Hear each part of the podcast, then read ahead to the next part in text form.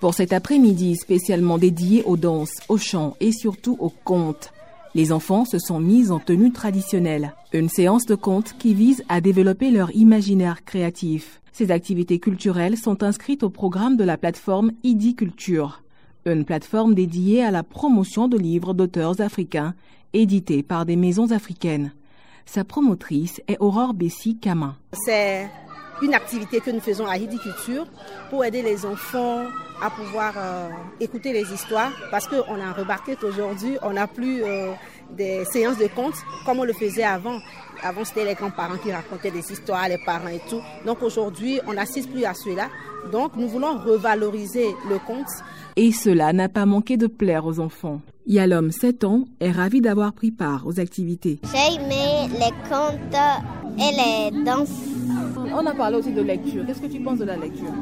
Je pense que à la maison, on doit lire la lecture. Donc ça veut dire que tu lis beaucoup, hein? Oui.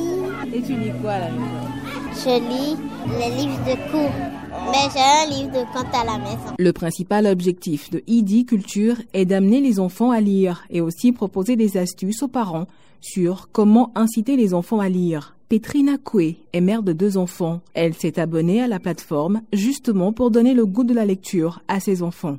La lecture, c'est important pour les enfants, pour leur épanouissement, sur tous les plans. Surtout qu'ils sont la, la relève de demain ils pourront apprendre beaucoup de choses, puisqu'on dit souvent que des choses sont cachées dans les livres, des choses que les parents peut-être n'ont pas pu découvrir, mais ces enfants, avec la lecture, pourront découvrir, s'améliorer, disons, s'améliorer sur tous les plans. Entre ordinateurs, smartphones et autres écrans, les jeunes sont de plus en plus connectés et divertis, au point de délaisser tout genre de lecture. D'où l'ambition d'Aurore Bessikama devrait malgré tout à redonner l'envie de lire aux plus jeunes. La lecture a plusieurs avantages en général, c'est-à-dire chez les adultes comme chez les enfants. Mais aujourd'hui, on a constaté que beaucoup d'enfants ou bien beaucoup de personnes n'aiment plus lire.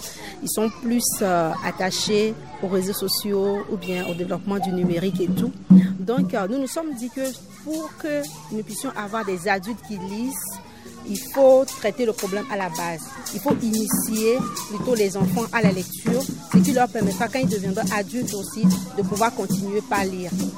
En d'autres termes aussi, nous savons que la lecture pourra aider les enfants à mieux travailler à l'école. C'est pour ça que nous, nous sommes donnés comme objectif principal de faire aimer la lecture aux enfants.